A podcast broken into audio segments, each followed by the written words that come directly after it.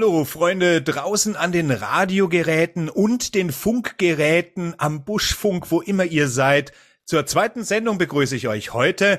Äh, Soundhouse steht wieder auf dem Programm und an meiner Seite ist natürlich wieder der Bad Lieutenant Mats aus Tirol. Herzlich willkommen, Mats. Was haben wir heute Schönes auf dem Programm? Du darfst es sagen.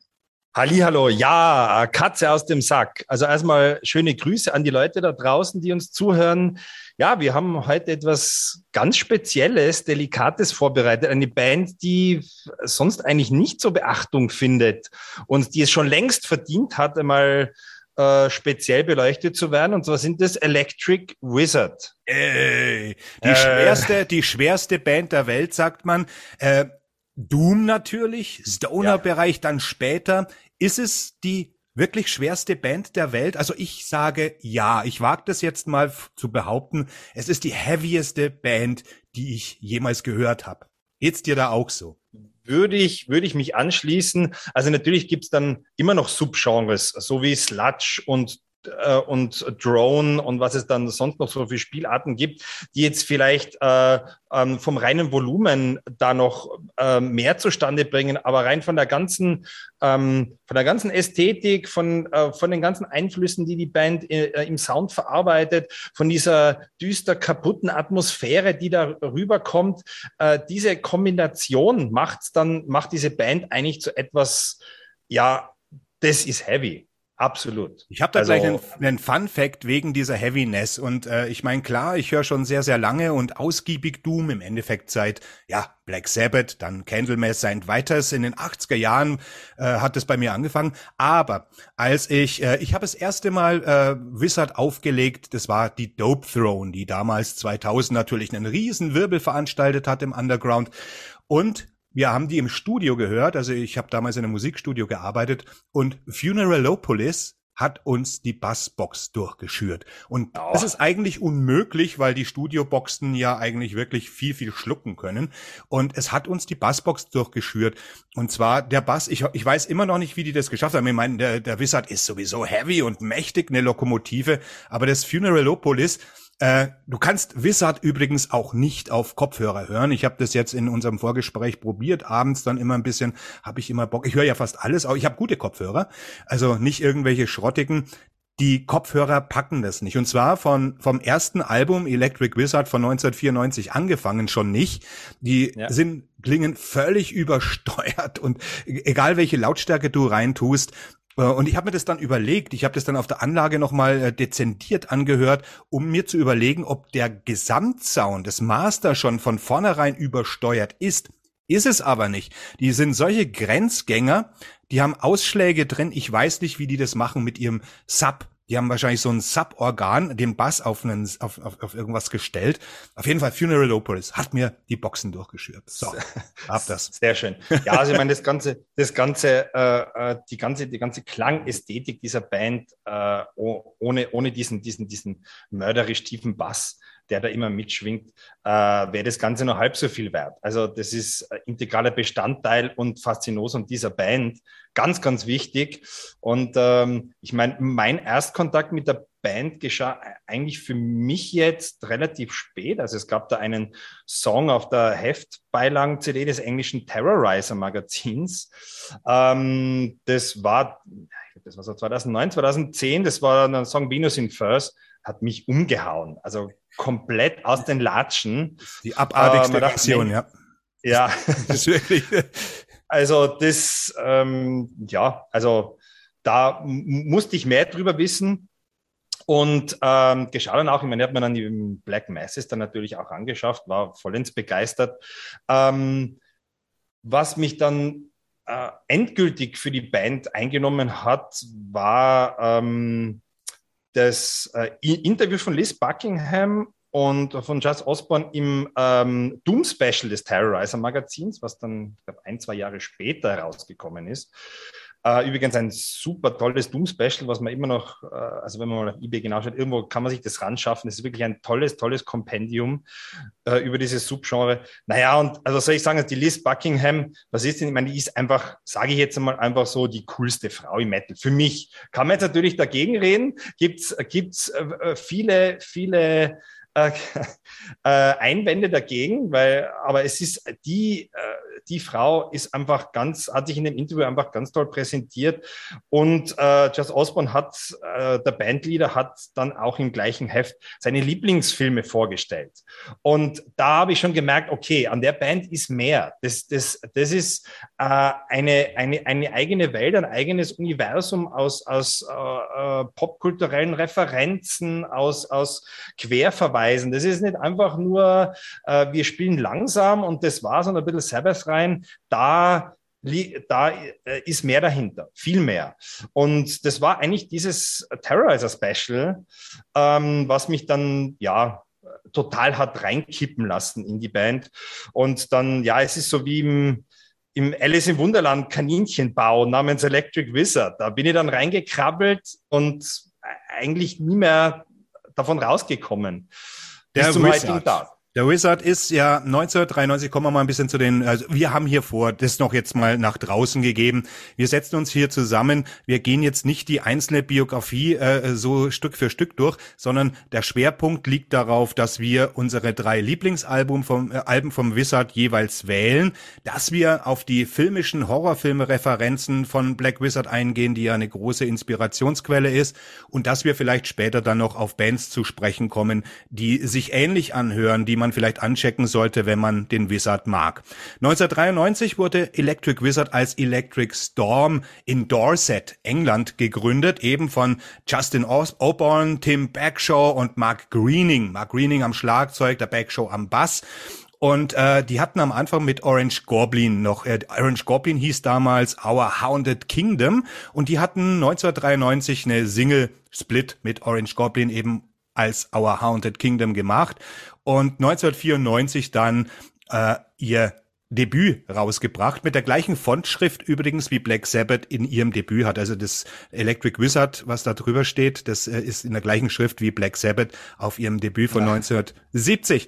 Und Lee Dorian hat sie natürlich unter Vertrag genommen bei Rise Above. Da sind sie auch sehr, sehr lange gewesen. Die sind da erst 2010 bei der Black Mass irgendwie ausgestiegen und auf Spine Farm gegangen. Und äh, von Anfang an gab es allerdings unter diesem Trio Spannungen. Und die Spannungen haben sich so lang eben hochgebaut, bis äh, die Band irgendwie zerbrochen ist. 1994, wie gesagt, Electric Wizard. Und da hat der Wizard noch sich sehr an dem Sound von Cathedral, also Lee Dorians eigener Doom-Band, angelehnt, inklusive Cover. Das Cover sieht aus, es könnte ein Cathedral-Cover sein. Ich habe ja. nicht herausgefunden, wer die zeichnet, weil äh, bei, bei Rise Above gibt's einen, gibt's Künstler, die sozusagen einen Pool erstellen. Orange Goblin hat auch den gleichen Künstler ab und zu mal gehabt, die ja auch auf Rise Above waren.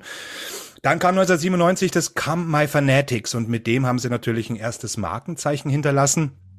Äh, und äh, der, der, der Chas, der sagt ja immer, diese, diese Chrononaut-EP, auch wieder eine EP von 97, nachdem sie ihr zweites Album vorgelegt haben mit Orange Goblin. Super Carven und Dope Throne sind so eine Trilogie, so eine, so eine Soundcollage, so eine Soundtrilogie.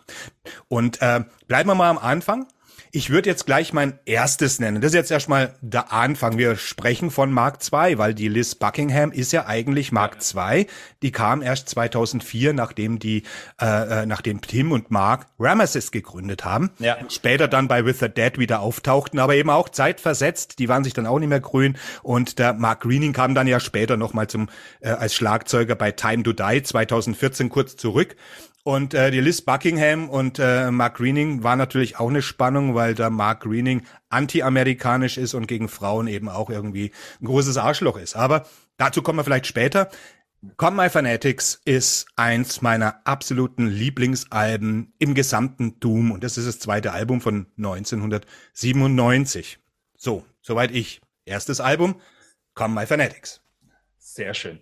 Also, ähm, wo ich vielleicht kurz einhaken will, weil es ist ja so, man hat mir schon lange Zeit gefragt, äh, was, was ist es wirklich, was die Leute so am äh, Electric Wizard fasziniert. Und es ist ja auch so, ähm, wenn man einen Raum betritt und ähm, man flüstert Electric Wizard, dann drehen sich vom Black Metaler bis zum Doomstar, bis zum Stoner und dem Thrash Metal Fan alle um. Also diese Band ähm, vereint ja sehr, sehr, sehr viele, sehr viel Unterschiedliches und da können sich ja viele drauf einigen, äh, wo man sagt, naja, woher kommt das? Und ich glaube schon, dass ein äh, bis zum gewissen Grad das auch daher kommt, dass diese Band immer auch so ein bisschen ein Geheimnis umweht, so ein bisschen ein Mysterium. Also da schwingt bei denen immer so ein bisschen was Unergründliches mit. Und ich glaube, das ist auch wichtig, äh, den Leuten auch äh, irgendwie vielleicht ein bisschen äh, ähm, begreiflich zu machen, ähm, weil das ja in unserer heutigen Informations-Overkill-Zeit, äh, wo alles irgendwie erklärt und ausgeleuchtet ist, nicht so selbstverständlich ist, dass da irgendeine Band ist, die, die strahlt noch diese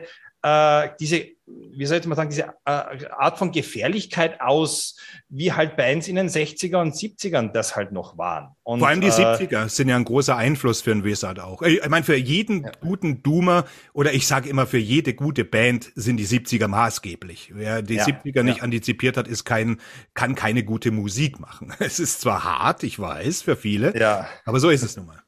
Würde ich, würde ich, würde ich auch sagen. Also das ist und und äh, also die ganze Band, ich meine, da, äh, da kann sich ja jeder was rauspicken. Also sie, also sie haben natürlich äh, immer wieder diese satanistische Symbolik, die ja jetzt nicht orthodox gedacht ist, sondern mehr so ein Chiffre äh, für eine Art von naja, gegenkultureller Subversionscode ist der, der 60er. Also mhm. da schwingt ja sehr viel mit, was auch äh, Leute, die im Schwarzmetall jetzt verfallen sind, wo die was rausziehen können. Vom Sound her natürlich kann jeder Doomster was damit anfangen.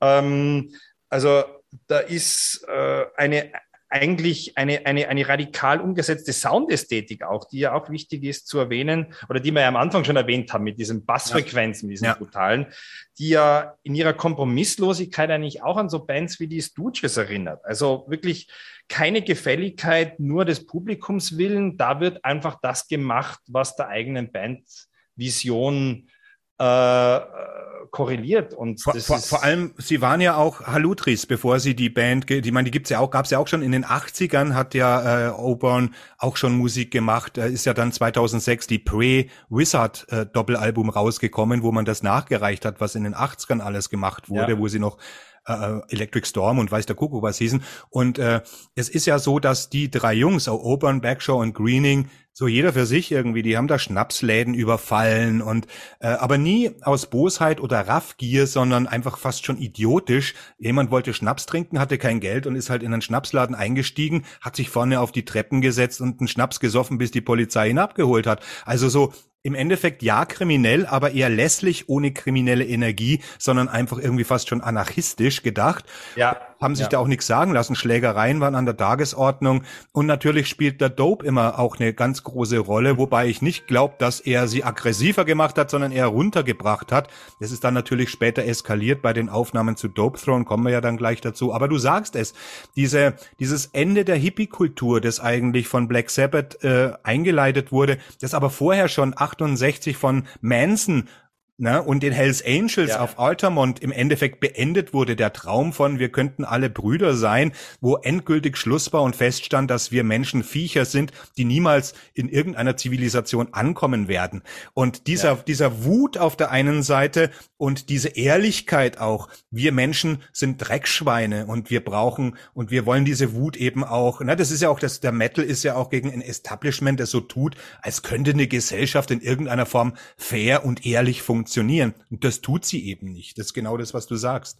Ja, also bei Ihnen schwingt ja auch immer so eine Art von kaputter Nihilismus auch immer so mit in diesem Zusammenhang. Ja, äh, ja ganzen, Sexismus äh, auch im Endeffekt, aber, aber ein philosophischer Sexismus, weißt du so, da könnten wir uns. Und in dieser ganzen, also die ganzen Lyrics ähm, sind ja nicht, darf man auch nicht eins zu eins nehmen. Ich glaube, das sind eher so, also das sind aber eine Art zeitlose Zerr- und Spiegelbilder auch der Gesellschaft. Legalized Drugs and Murder. Ja.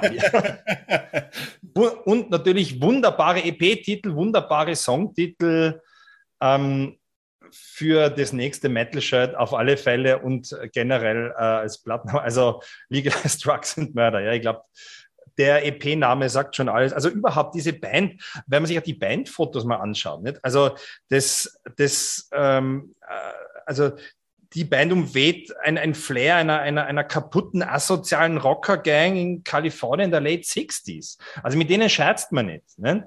Und also eben so, ja. diese, diese, diese, diese, diese, diese Gefahr, dieses äh, Unberechenbare, was heute einfach total verloren geht. Und ja, das ist einfach ja, dieses ganz Anti Dieses antikommerzielle, echte antikommerzielle, wie du sagst, 60er, 70er Jahre, weil man immer so tut, als wären nur die 90er Jahre Black Metal Kreise gefährlich gewesen. Das stimmt nicht. Damals in den 60ern ging es rüder zu als sonst jemals im Rockzirkus. Äh, oder bei Led Zeppelin, der Manager, der hat teilweise Leute irgendwie in die Kloschüssel gesteckt mit dem Kopf, wenn ihm irgendwas nicht gepasst hat. Das ging richtig, richtig handfest zu. Die 70er, da war es auf Konzerten richtig gefährlich und in den 80ern auch. Die 90er waren dann natürlich obligatorisch nochmal eine Stufe extremer mit diesem Inner Circle damals. Aber damals in den 60er und 70er und 80er Jahren war der Rockzirkus grundsätzlich gefährlich. Ne?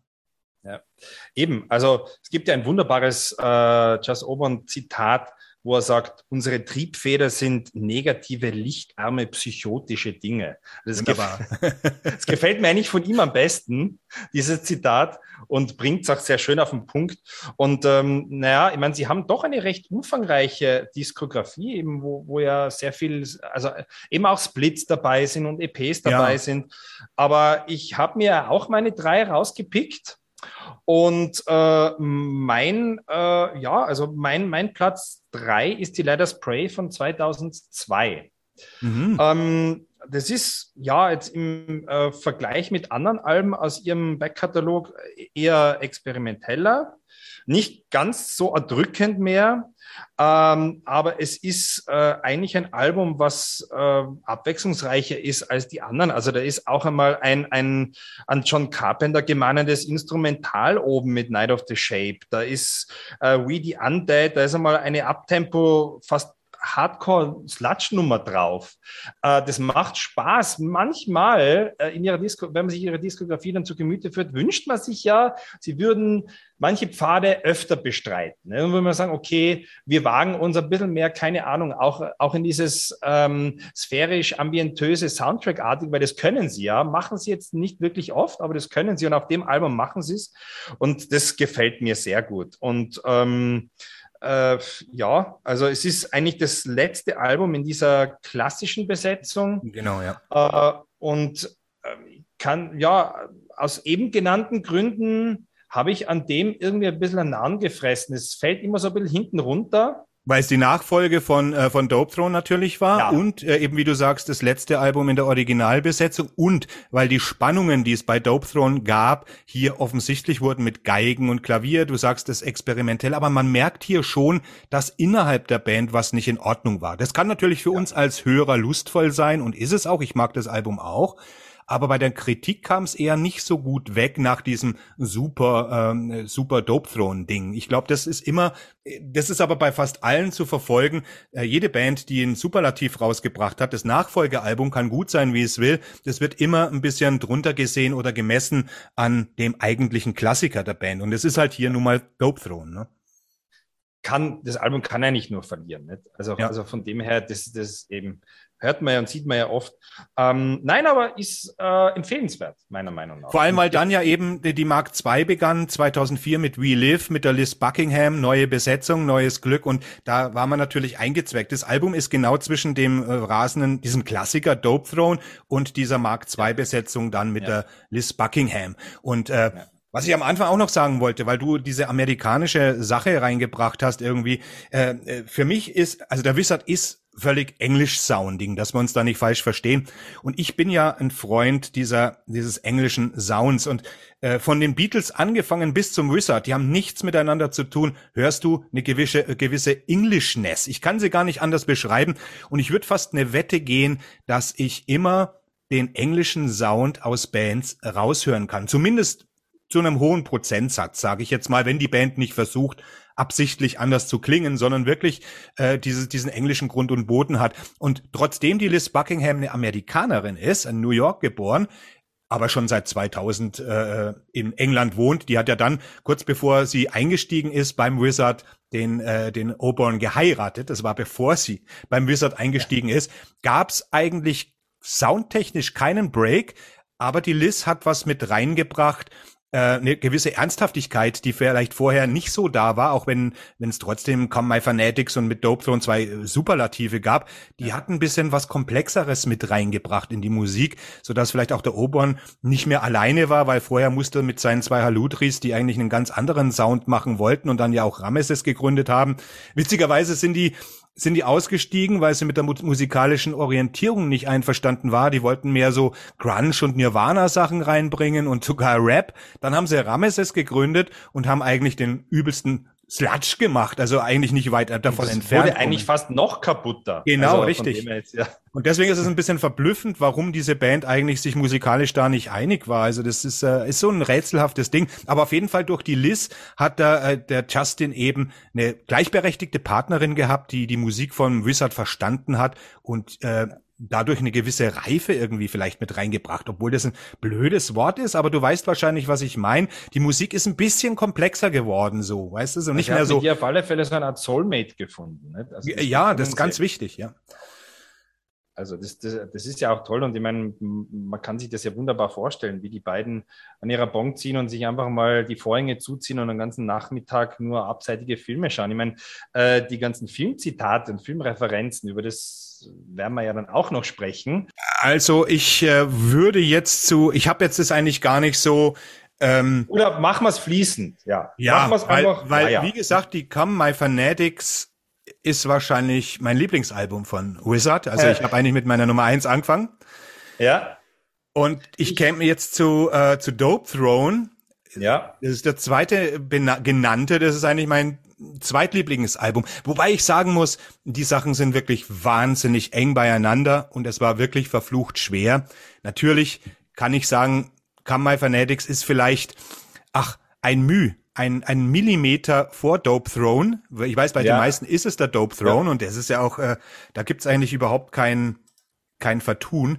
Aber ich habe ja zwei andere Alben, die jetzt noch kommen, deswegen wird's spannend, weil ich genau. zwei, also kann jetzt gleich sagen, da haben wir keine Überschneidung. Dann können wir uns eher anhand dieser genau. Alben vielleicht so ein bisschen ja, ja, dann, ja. Also super. 2000 kam der Dope Throne raus und der sollte eigentlich ja überhaupt kein Album werden.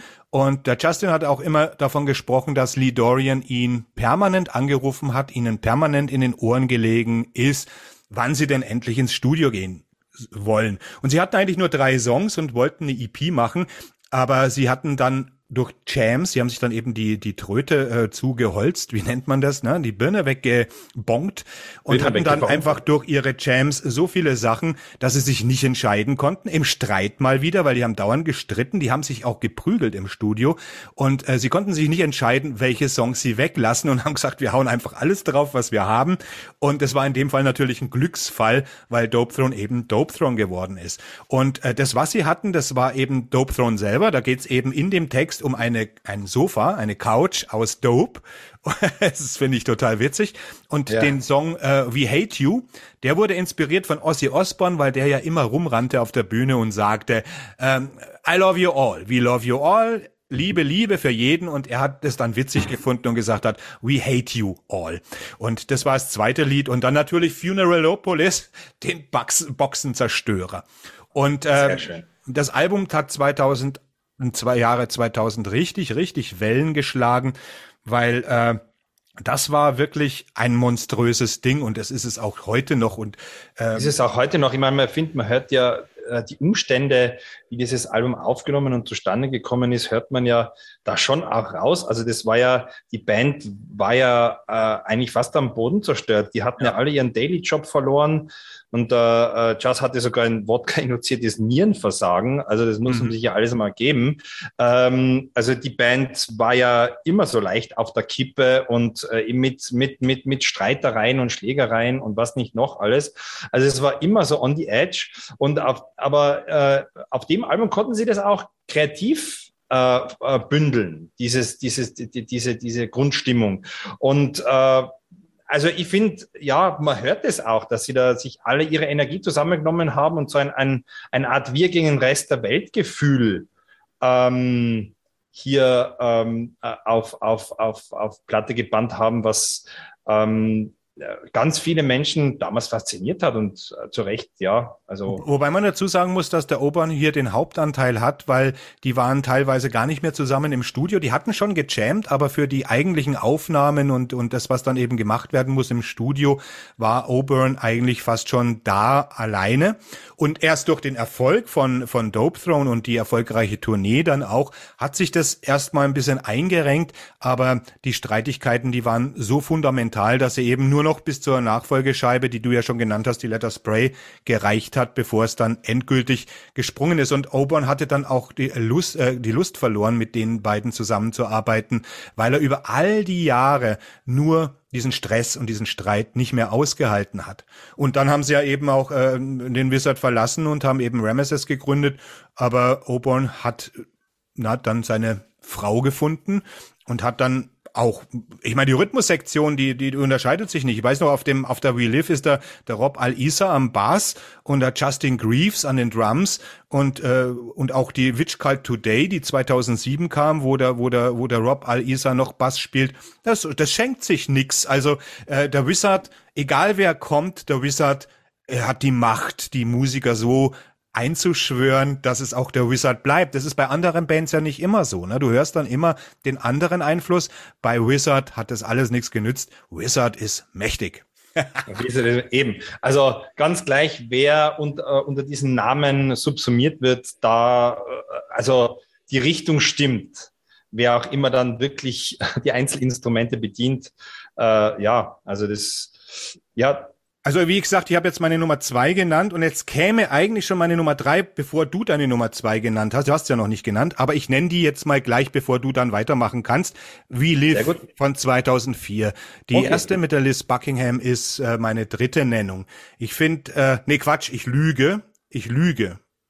Es ist Witch Cult Today. Witch Cult Today, das ist die 2007er, die nach, nach We Live kam. Also die zweite mit der Liz Buckingham, Witch Cult Today. Da ist auch das Booklet so geil nackte Hexen vorm Spiegel, richtige Black Masses, ja. Also ja, das hört sich vielleicht jetzt, wenn da irgendwelche Hörerinnen bei uns dabei sind. Ich meine, wir leben ja in so einer politisch korrekten Zeit, aber äh, das ist ja alles nur, das ist ja alles nur Schnörkelei und Getue und Augenwischerei, sondern es geht hier nicht um, um es geht hier nicht um Sexismus, sondern es geht hier um eine um eine kultische Situation, alte Bilder, wie man eben, ich meine, sind wir mal ehrlich, diese Wiccas, die ja auch in England äh, eine eingetragene Religion mittlerweile sind, diese alten Hexenkult, die gehen bei Vollmond in den Wald und schmieren sich mit ihrer Menstruation ein. Also das nur zum Thema äh, Political Correctness, auf die ich übrigens sowieso scheiße. Ja, ja, aber es ist, es ist halt auch, also es ist eine Band, die, die halt mit ihrem okkulten Stoner-Doom ja auch, also eben lebt ja ganz viel von Bildern. Bildern, die sie äh, äh, äh, ganz konkret Cover Artwork,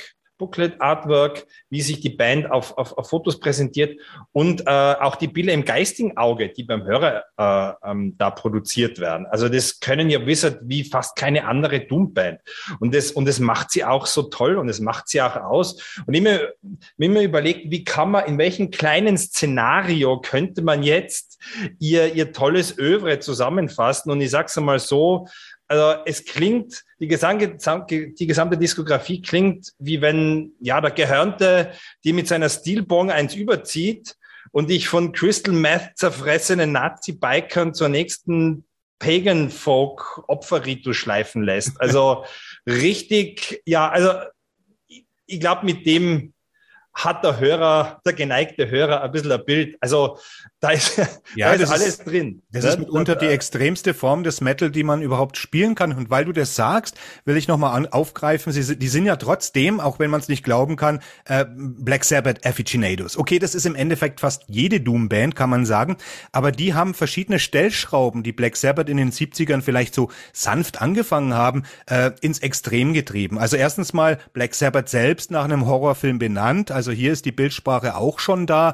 Gruselige Musik machen, was Black Sabbath machen wollte. Die hat der Wizard auch genommen und tatsächlich umgesetzt. Also alles in, im Endeffekt das, was Black Sabbath von der Idee her schon angelegt hat, tatsächlich übernommen. Nicht nur wie viele Bands, die sagen, ja, unsere Riffs, die Langsamkeit und, und, und der Swing, der ist vielleicht von Black Sabbath übernommen, sondern die ganze Ästhetik, die Black Sabbath irgendwie ähm, als Idee hatte, genommen und in die Neuzeit getrieben, in Extremo sozusagen. Das ist eigentlich äh, extrem überzeichnet und eigentlich äh, ja fast schon äh, grotesk überzeichnet, aber allem. eben auch In allem. Soundtechnisch haben wir schon davon geredet, bildsprachlich, textlich und natürlich so grotesk stellenweise in den Texten, dass der englische Humor, den muss man natürlich auch verstehen und ja. begreifen, der ist tief schwarz, wie wir es vorhin hatten mit dem Legalize äh, äh, äh, Drugs and Murder. Das stand ja auch auf der Dope Throne hinten drauf als Slogan, nicht nur auf der EP.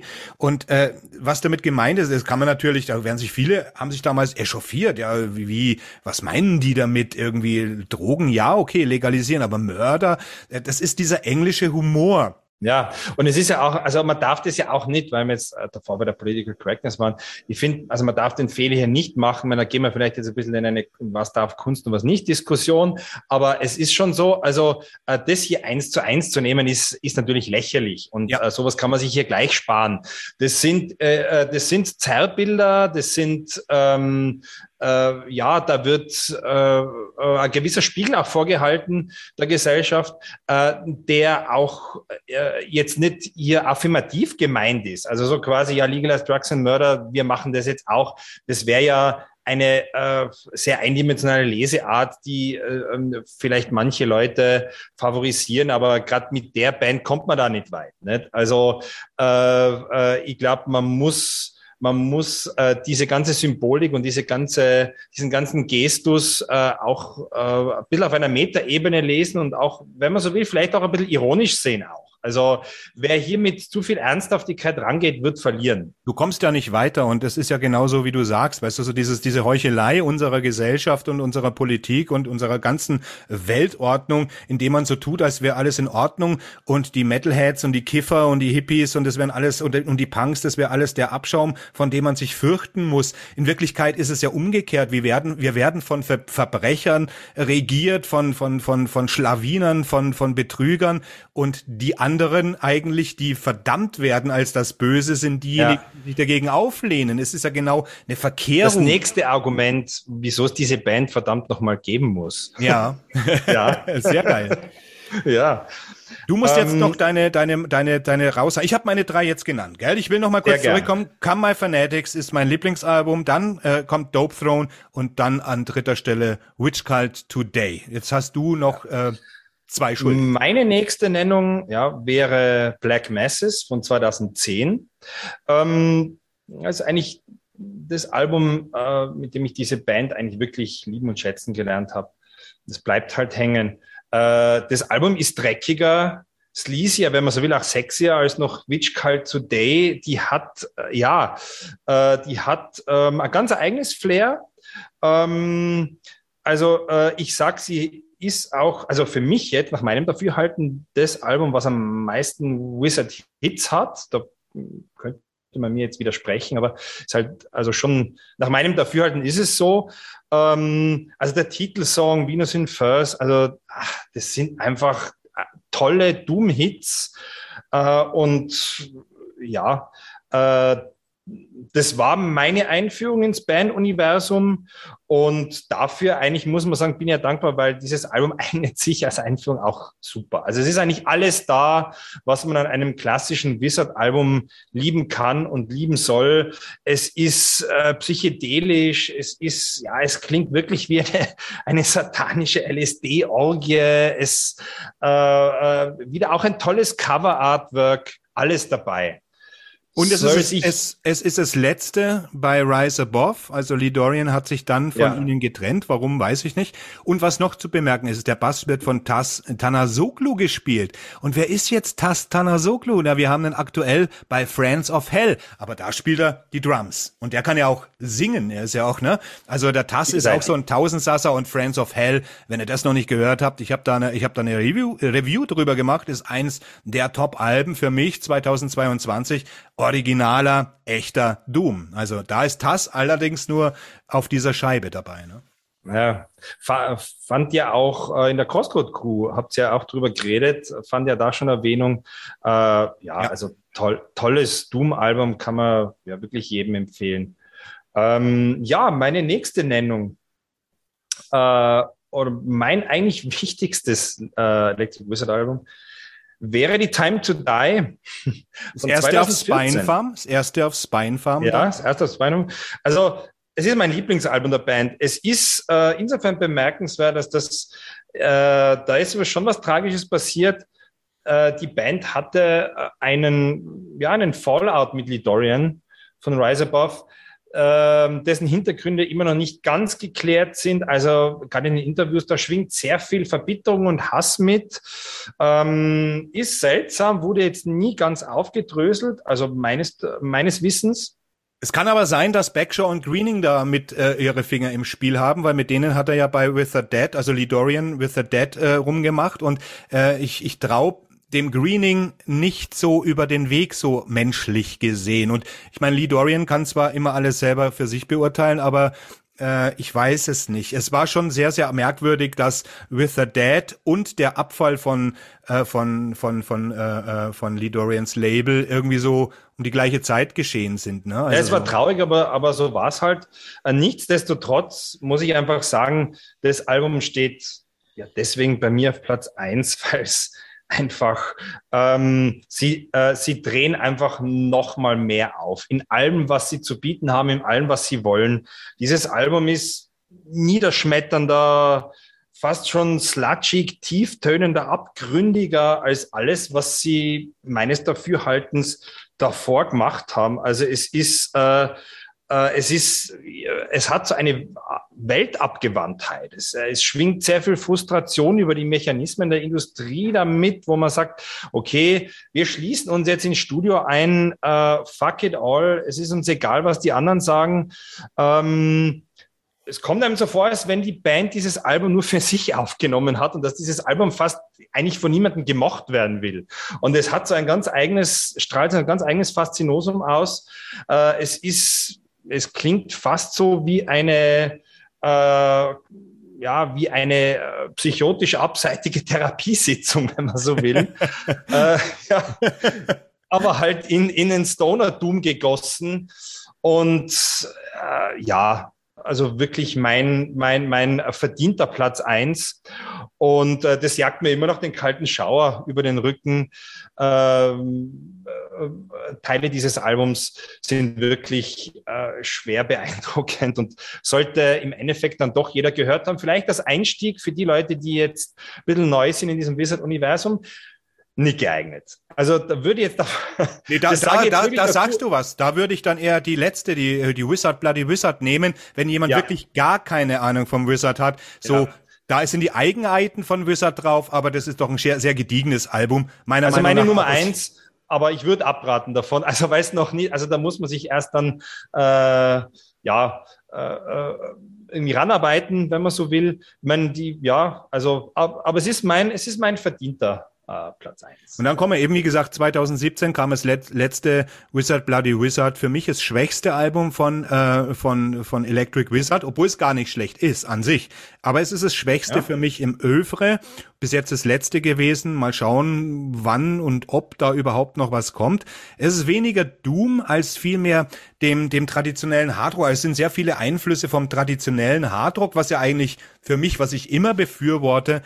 Aber ja äh, ich, ja, ja, ich muss da ein widersprechen. Ja, gerne. Also, äh, also ich, ich, ich sehe deinen Punkt, aber ich muss sagen, ähm, ich finde es deswegen erfrischend und eigentlich auch gelungen, ihr letztes Album von 2017, weil wo, wo willst du noch hin? Also nach Time to Die äh, geht fast nichts, weil du kannst das Ganze, du, äh, du kannst deinen Band Spirit nicht noch radikaler denken finde ich jetzt. Also es war quasi ein, ein, ein, ein Richtungswechsel, fast um 180 Grad, halt natürlich im, im, im Stilkontext der Band.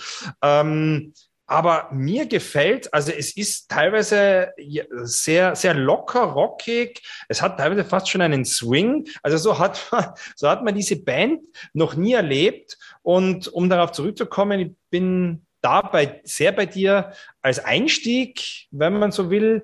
Äh, ja, das ist eigentlich sehr, also als Sprungbrett sehr gut geeignet. Und natürlich, die Referenz ist klar, Black Sabbath, äh, Sabbath, Bloody Sabbath Referenz. Und ich denke, da wollten sie, da sind sie näher dran an Sabbath, als sie jemals ja. waren, ne, von den Referenzen. Also mehr, mehr Sabbath und weniger I Hate God oder sowas, wenn man jetzt die Time to Die hernehmen will. Also, Zum Beispiel, ja. Äh, und äh, ja, wieso denn nicht? Also, meines Traurige ist, ja, das sind jetzt dann bald schon fünf Jahre. Also ja.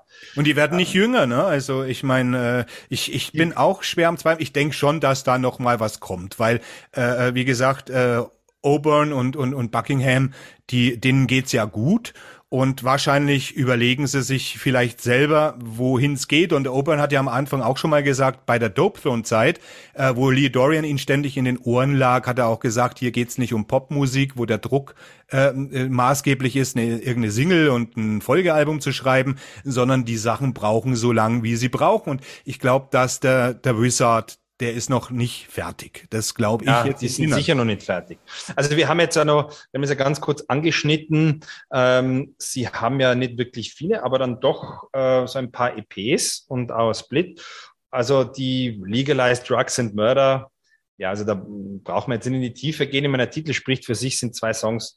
Äh, kann man kaufen, äh, bündelt alles, was die Band ausmacht. Und was halt äh, sehr toll ist, es gibt äh, eine, eine wunderbare Split mit, äh, äh, mit Reverend Bizarre. Und das ist, ähm, sollte vielleicht ja auch noch Erwähnung finden, äh, ja, empfehlenswert. Nicht? Also muss man ein bisschen tiefer in die Tasche greifen dafür, leider, muss man sagen. Wird sicher auch einmal ein Ratio erfahren, aber auch toll. Also es ist auch eine Band, die äh, auch auf Kurzstrecke funktioniert, wenn man so will. Ne? Und ähm, ja, und wo wir am Anfang gesprochen haben, also es ist ja äh, diese, auch diese Welt der Filmzitate und der Filmreferenzen. Da kommen wir jetzt ja dazu, wollte ich gerade überleiten. Wollte ich gerade überleiten ja. zu diesen, äh, zu den Filmen, weil äh, Wizard ist eben ohne die klassischen Horrorfilme der 70er Jahre und auch der Anfang der 80er Jahre überhaupt nicht zu denken. Jetzt muss man aber allerdings sagen, Horrorfilme gibt es nicht mehr, dieser Art. Alles, was heute Horror ist, ist künstlerischer Dreck, ist einfach nur Müll, bis auf wenige. Es gibt ein Post. Ah, es gibt schon ein paar. Ja, ja, ich sage ja gerade, es, es, gibt ein ja, Post-Horror-Kino. Ja. Also das Kino, ein Horror-Kino entwickelt sich gerade wieder ein bisschen selber und aus diesem ganzen Splatter- und Jumpscare-Dreck raus. Aber genau. die echten Horrorfilme die lagen alle so 80 und vorher. 70er, ja. 80er, 60er, Klassische 70er, Phase, genau. Ja. Das, das ist auch, das ist unerreichbar vom Flair, von der Atmosphäre her. Und da gibt's natürlich ein paar, die Opern, wie du schon sagtest, selber genannt hat.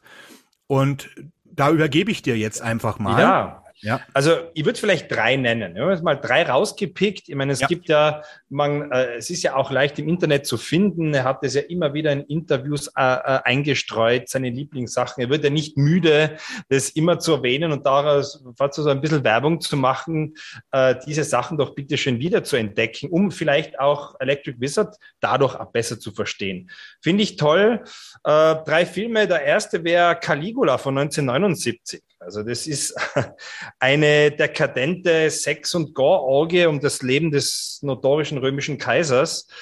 Ähm, ja, das ist äh, primär sehr nihilistisch, äh, ja, auch eben kaputt, dekadent zerfressen, wie da über Leben und Tod gerichtet wird in einer, in einer Kaltschnäuzigkeit uh, uh, und in einer uh, Art und Weise, wo man sagt, okay, also da liegt gerade ein Reich quasi in seinen letzten Zügen und man gibt sich noch, ähm, ja, den letzten Überschwang hin. Toller Film, ähm, etwas langatmig, aber ja, für, finde ich, für Electric Wizard, um Electric Wizard zu verstehen, dieses, dieses Grundfeeling dieser Band ähm, zu verstehen, ist der empfehlenswert. Meine zweite Nennung wäre, ja, jetzt vielleicht etwas recht offensichtliches, aber er muss hier rein, ist natürlich der Witchfinder General. Yeah. 1968. Der Doom-Film also, schlechthin wahrscheinlich. Ist ja der, der Doom-Film schlechthin und man muss ihn jetzt hier nennen, weil es ist einfach für alle Doom-Bands wichtig und natürlich auch für einen Wizard. Also ja, ist halt mittelalterlicher, ruraler englischer Horror. Also da mit, mit einem großartig, fulminant aufspielenden Vincent Price in der Hauptrolle sollte jeder gesehen haben, selbst jemand, der sich jetzt mit äh, Doom nicht so äh, beschäftigt. und, äh, und meine dritte Nennung ähm, ist eigentlich auch ein wichtiger Film, ähm, der äh, jetzt äh, eher ein wichtiger Film ist für viele Bands, die da äh, Inspirationen rausgezogen haben. Und zwar ist es The Devil Rides Out von 1968. Für mich eigentlich der beste Hammer-Horror-Film und ein auch ein ähnlich wie Witchfinder General ein essentieller Heavy Metal Horror Classic, weil da ist erstens einmal ist da alles dabei. Also da ist eine schwarze Messe, da sind Satanisten, der God of Mendes, der Teufel persönlich, äh, äh, äh, äh Frauen, die geopfert werden äh, und, und dann gerettet werden in letzter Sekunde. Da ist alles, also wirklich alles dabei und man wundert sich natürlich nicht, dass da so illustre Bands wie Merciful Fate, Slayer und auch Sabbath sich daraus äh, ästhetisch äh, viel gezogen haben äh, und, und, und diesen Grundspirit ähm, ordentlich inhaliert haben. Große Empfehlung und ja, sollte jeder gesehen haben. Ja, ich habe äh, ich habe rausgeschrieben mir ähm, Blut an den Lippen. Das ist ein Arthouse-Horror, den natürlich mhm viele, die an, äh, an, an, an, an so modernes Jumpscare-Kino gewöhnt sind, völlig langweilig finden, aber es ist viel Blut, es ist viel nackte Haut, es ist viel verrückte Musik, äh, Blut, alles natürlich ästhetisch, nicht einfach nur Kopf ab und massenweise Blut, sondern äh, eben wie es in, in diesen Arthouse-Sachen eben so ist, oft irgendwie, dass diese ästhetischen, surrealen Bilder überwiegen. Und wenn, ich glaube, wenn du da wirklich eine geraucht hast und schaust dir das Zeug an, das ist schon irgendwie irre. Sinn keiner, aber das spielt überhaupt keine Rolle, weil die Bilder so ästhetisch ineinander fließen. Es ist wahnsinnig viel Blut auf Haut, ähnlich wie bei Dario Argento, wo, wo, ja. wo es eigentlich gar nicht um die Handlung geht, sondern einfach wirklich um die Einstellung und wie die Vorhänge beleuchtet werden und diese ganz spezielle Atmos und, ja, Atmosphäre ja. ist, ja. Dann haben wir, äh, dann, übrigens ist das ist ein belgischer Film. Und äh, ich weiß gar nicht, es ist wahnsinnig schwierig, auch an diese alten Klassiker zu kommen. Ich äh, hatte ihr jetzt mal meine Dario Argento-Sammlung, habe ich immer noch nicht komplett, weil die Filme teilweise aufgerufen werden zu horrenden Preisen, teilweise auch gar keine deutsche Tonspur, aber die, das interessiert mich nicht nur Italienisch, verstehe ich jetzt nur nicht. Und Filme lesen will ich eigentlich auch nicht. Und wenn sie nicht in Englisch sind, habe ich meine Schwierigkeiten und Französisch und Italienisch kann ich eben nicht. Äh, dann hätten wir noch äh, in den Krallen des Hexenjägers von 1971. Das ist eigentlich auch so eine so eine Witchfinder-Geschichte, ein bisschen anders vielleicht, äh, finde ich auch äh, recht spannend. Oder hier äh, Hexen bis aufs Blut gequält. Das ist auch so ein Klassiker 1970. Mark of the Devil heißt der im Original. Das ist natürlich wieder so ein typisch deutscher Blödname, weil die Deutschen können ja keine vernünftigen Namen vergeben für Filme manchmal. Hexen bis aufs Blut gequält von 1970. Wunderbar wunderbarer Film mit dem, äh, ähm, mit dem großartigen Herbert Fuchs. Also es ist äh, ja, genau. ein Film, ja, ja ähm, hab den Für jeden äh, Horrorfan, also das sind Horrorfans kennen diese Filme, die wir hier aufgezählt haben, weil das ja. sind Horrorfilme, also das sind echte ja. Horrorfilme, ne? Ja. Wunderbar, sehr schön. So, jetzt haben wir das, liebe Freunde. Und äh, jetzt wollen wir natürlich noch äh, auf Bands eingehen, wenn man den Wizard kennt.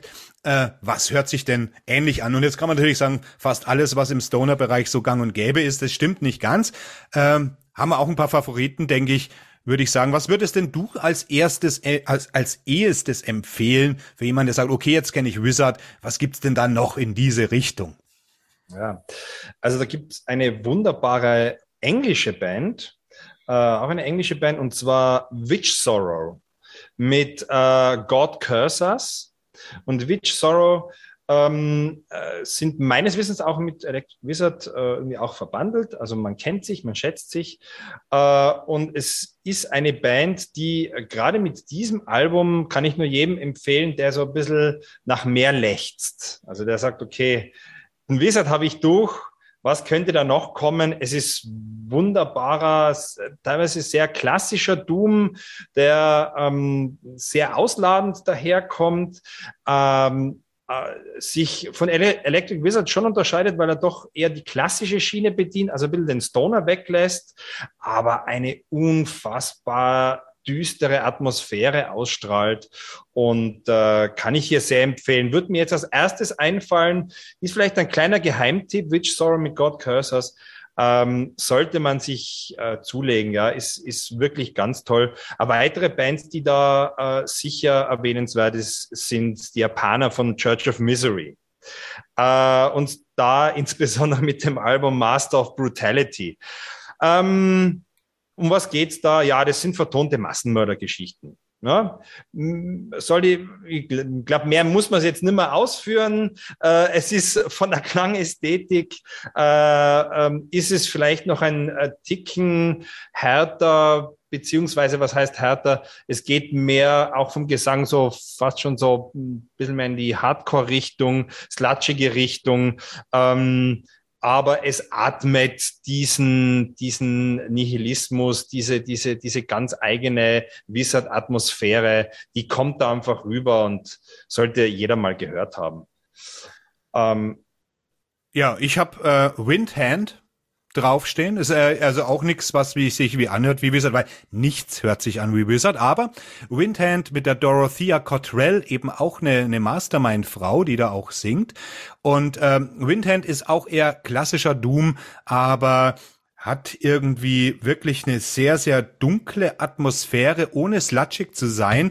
Und äh, der Stoner ist auch gar nicht da. Windhand ist eine Band, die eigentlich mir ganz selten begegnet in irgendwelchen Doom-Aufzählungen und ich weiß eigentlich gar nicht warum.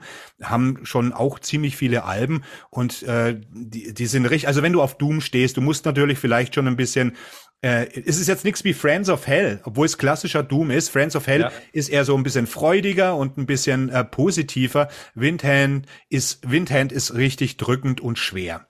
Und dann habe ich natürlich noch Acid King, auch wieder eine Frau, Laurie S., Laurie Steinberg, auch eine Mastermind-Frau, gerade Bussy Words, äh, Bussy Woods äh, das war eben so ein Wald, wo sie als Kind irgendwie abgehangen ist, also als Jugendliche und mit ihren Freunden gekifft hat.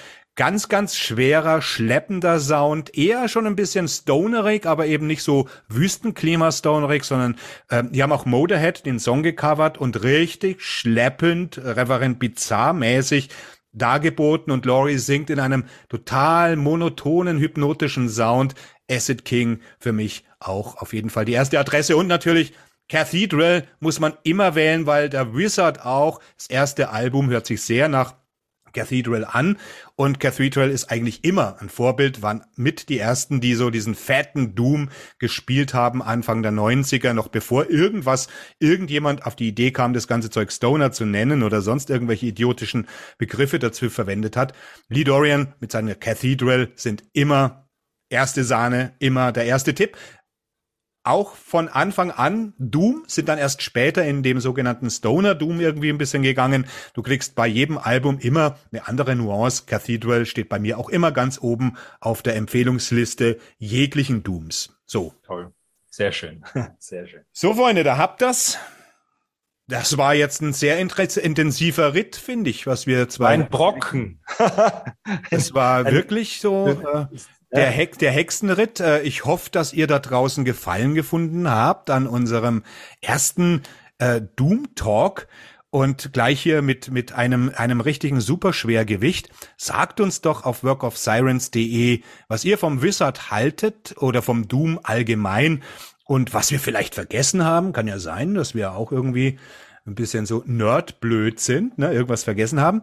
Und äh, Soundhouse geht weiter. Wir werden das hier monatlich machen und lasst euch überraschen, was wir uns als nächstes einfallen lassen. Und äh, ja, von mir aus gesehen, ihr habt euch wohl. Wir, von mir auch.